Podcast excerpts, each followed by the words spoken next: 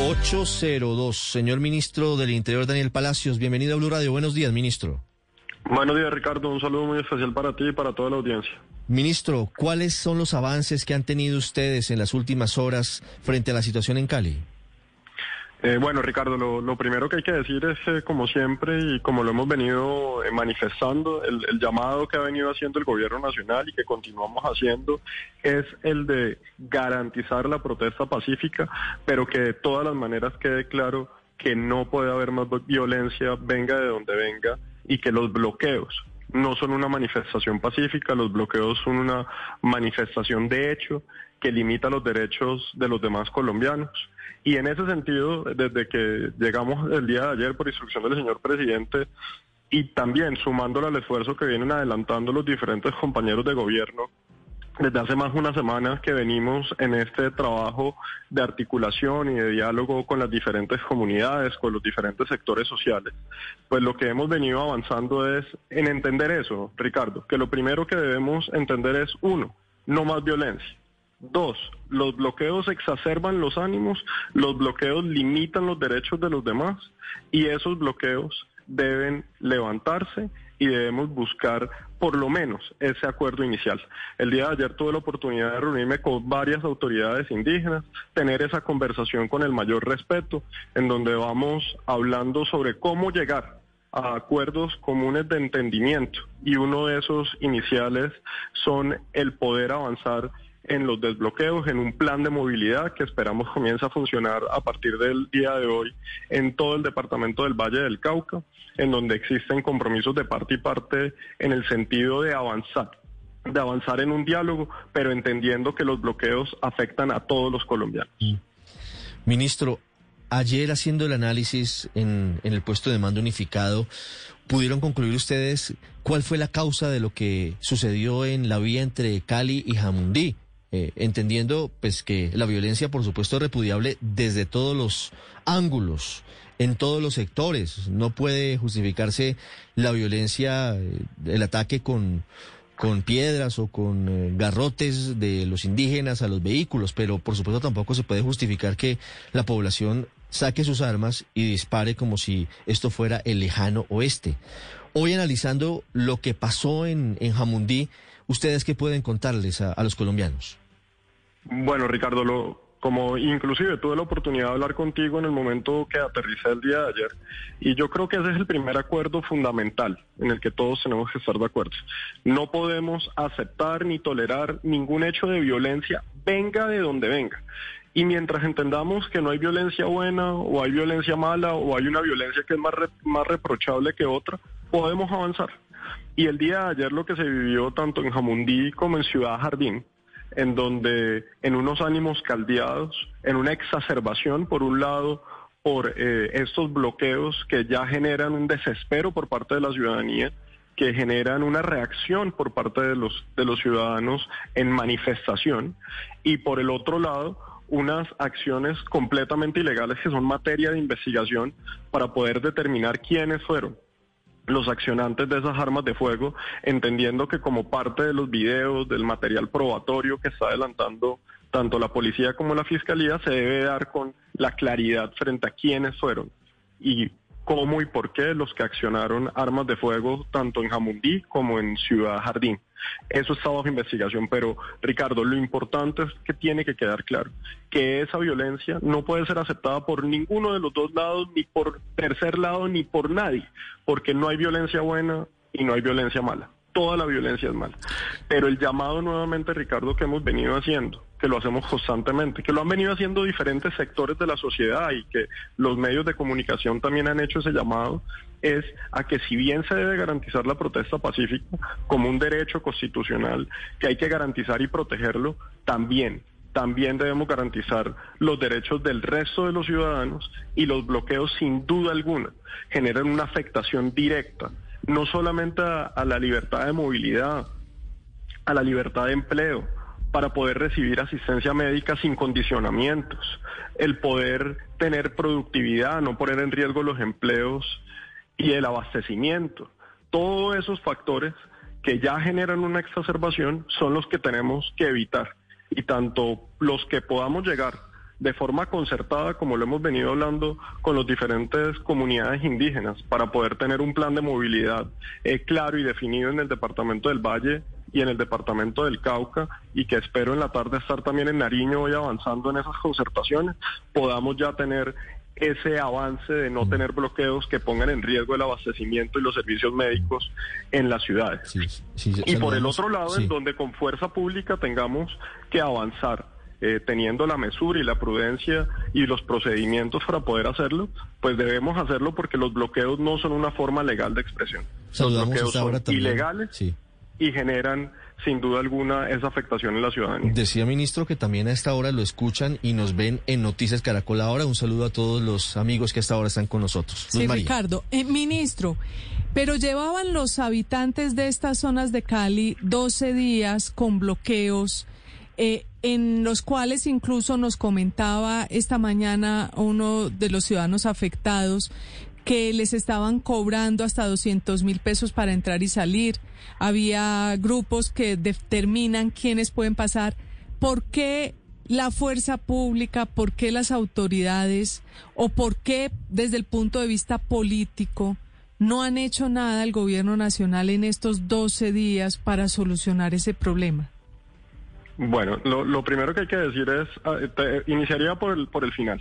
Desde hace 12 días, eh, tanto el gobierno nacional, eh, a través del señor presidente de la República, quien anunció los encuentros para escuchar, que además se invitó al Comité del Paro desde la semana pasada a hacer la reunión que esperamos se pueda desarrollar el día de hoy, el gobierno ha manifestado esa voluntad clara de escuchar, de escuchar sin tener que renunciar a sus facultades constitucionales de garantizar el orden público y la seguridad de todos los colombianos.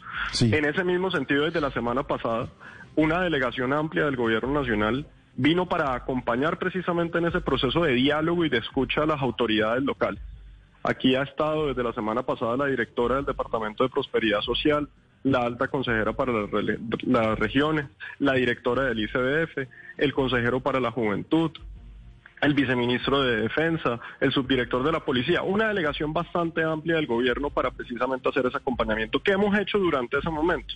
Y entenderán ustedes que esta es una situación compleja. Y es compleja porque tenemos unos elementos que no son solamente las comunidades indígenas, que no son solamente las comunidades barriales, hay un elemento juvenil muy importante que hemos tratado todos de ir comprendiendo porque es una nueva dinámica.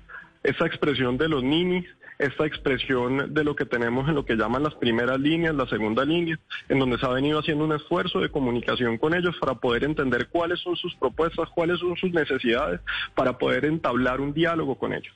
Porque queda claro que hay una voluntad de diálogo y en ese diálogo vamos avanzando. Pero por el otro lado también tenemos que hacer una aplicación de la ley y del orden público, teniendo mesura y prudencia. ¿Y por qué digo mesura y prudencia?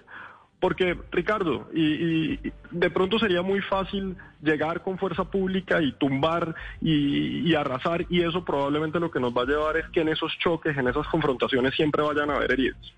Y en ese sentido también ha tenido que tener un poco de mesura y de prudencia por parte de nuestra fuerza pública que está haciendo la presencia.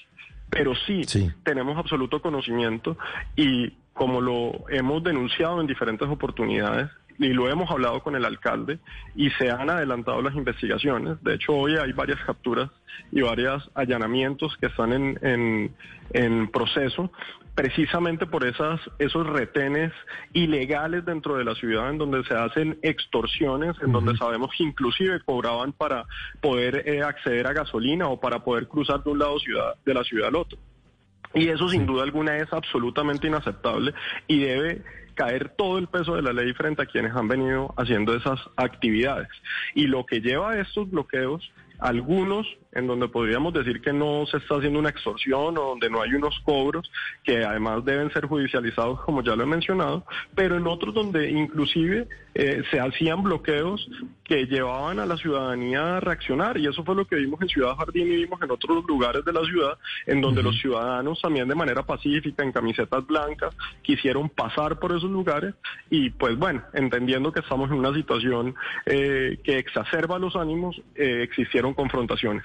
Eh, aquí lo que queremos trabajar es para que cese cualquier eh, situación de riesgo para que no haya violencia desde ningún punto de vista, entendiendo que no es aceptable y que podamos avanzar en esos desbloqueos para que así no exista esa afectación a la ciudadanía. Sí, ministro, pero ¿cuánto tiempo más? Porque ayer hablaba yo con unos empresarios del Valle, perdón, y me decían que ya no aguantan más. Es decir, por ejemplo, uno de los grandes em, eh, avicultores del país decía, se nos, se nos murieron de hambre los pollos y las gallinas porque no, no tenemos insumos. Entonces, ¿cuánto tiempo más eh, va a pasar en su criterio para que se pueda realmente volver a la normalidad? Bueno, eh, Felipe, ¿cierto? Sí, sí, sí señor ministro. Bueno, Felipe, ¿cómo estás? Bueno, Felipe, aquí lo que hemos venido haciendo un esfuerzo claramente y es de entendamos varios varios niveles. Hay un nivel claro que es un nivel de escuchar y de dialogar. Ese nivel se ha manifestado por parte del gobierno nacional, lo estamos aplicando no solamente a nivel nacional, sino a nivel regional. Ustedes recordarán que el sábado, en ese encuentro que tuvimos con todos los gobernadores de Colombia, salieron comprometidos con establecer esos diálogos, esos procesos de encuentros ciudadanos regionales para escuchar a los diferentes sectores. Muy importante las mesas de jóvenes, porque hoy lo que vemos es una expresión juvenil también en el país que debe ser atendida, que debe ser escuchada y que en eso debemos avanzar. Ese es un primer nivel que debe generar inmediatamente que debe generar inmediatamente que las vías de hecho también tengan que cesar en todo el país. Y han venido disminuyendo los bloqueos tanto por el ejercicio de nuestra fuerza pública como también por llegar a concertaciones en donde podemos llegar a eso. Entonces, la prioridad sin duda alguna aparte de establecer ese diálogo y ese proceso de escucha que se viene avanzando y que cada vez debe ir arrojando más resultados, vamos avanzando también en esa eh, vuelta a la normalidad en lo que tiene que ver con la movilidad. Como te anunciado ahorita y entendiendo el desespero, porque hay que decirlo, Felipe, es que, aquí estos bloqueos han afectado a mucha gente, porque lo que pasa en la vía de Buenaventura no solamente afecta al Valle del Cauca, sino afecta inmediatamente al eje cafetero y por ende afecta al país. Y aquí lo que estamos pensando son en empleos, lo que estamos pensando es en el derecho a la movilidad, lo que estamos pensando es en el abastecimiento de las ciudades. Eso no puede ser negociable. No puede ser negociable el ingreso de personal médico, la asistencia médica, el paso de las ambulancias, las vacunas, el oxígeno. Y en ese diálogo y lo que avanzamos el día de ayer con las comunidades indígenas fue llegar a ese acuerdo y llegar a ese punto de entendimiento en donde entendemos que hay una manifestación por parte de ellos, hay una manifestación que hay que escuchar y que tenemos que conversar y dialogar sobre eso, pero que también esas vías, de hecho, esas vías que ponen en riesgo el resto de los ciudadanos deben cesar. Y cesan de dos formas. Una, a través de la concertación y de llegar a puntos eh, de acuerdo para que se generen esos planes de movilidad que estamos trabajando con ellos, o cesan con la acción de la fuerza pública. Siempre esperamos la primera que la otra. Y en eso estamos. El mensaje claro es, el día de ayer, junto con las comunidades indígenas, en presencia de la gobernadora y del defensor del pueblo, Carlos Camargo, llegamos a un acuerdo para el departamento del Valle, en donde hoy debe haber un restablecimiento de la movilidad pleno en todo el departamento, que tendrá algunos momentos de interrupción, y en donde también la fuerza pública garantiza que mientras esos bloqueos estén levantados no hará presencia en algunos puntos en donde están las autoridades indígenas. Eso lo hemos hablado para poder avanzar precisamente en ese plan de movilidad necesario y que corresponde al desespero de muchos de los empresarios y de los ciudadanos. Pero la realidad, ministro, es que hoy la Guardia Indígena controla varios puntos de Cali, varias vías de la ciudad, usted lo sabe.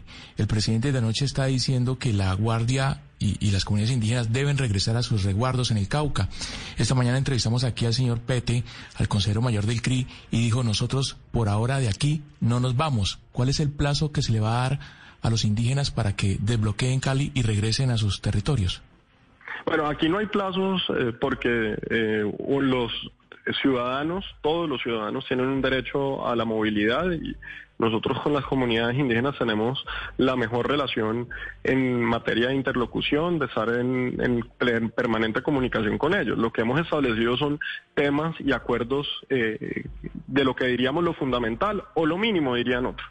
Los indígenas que permanezcan en la ciudad de Cali mientras regresan a sus resguardos pues lo que deben mantener es ese respeto a la ley como todos los colombianos.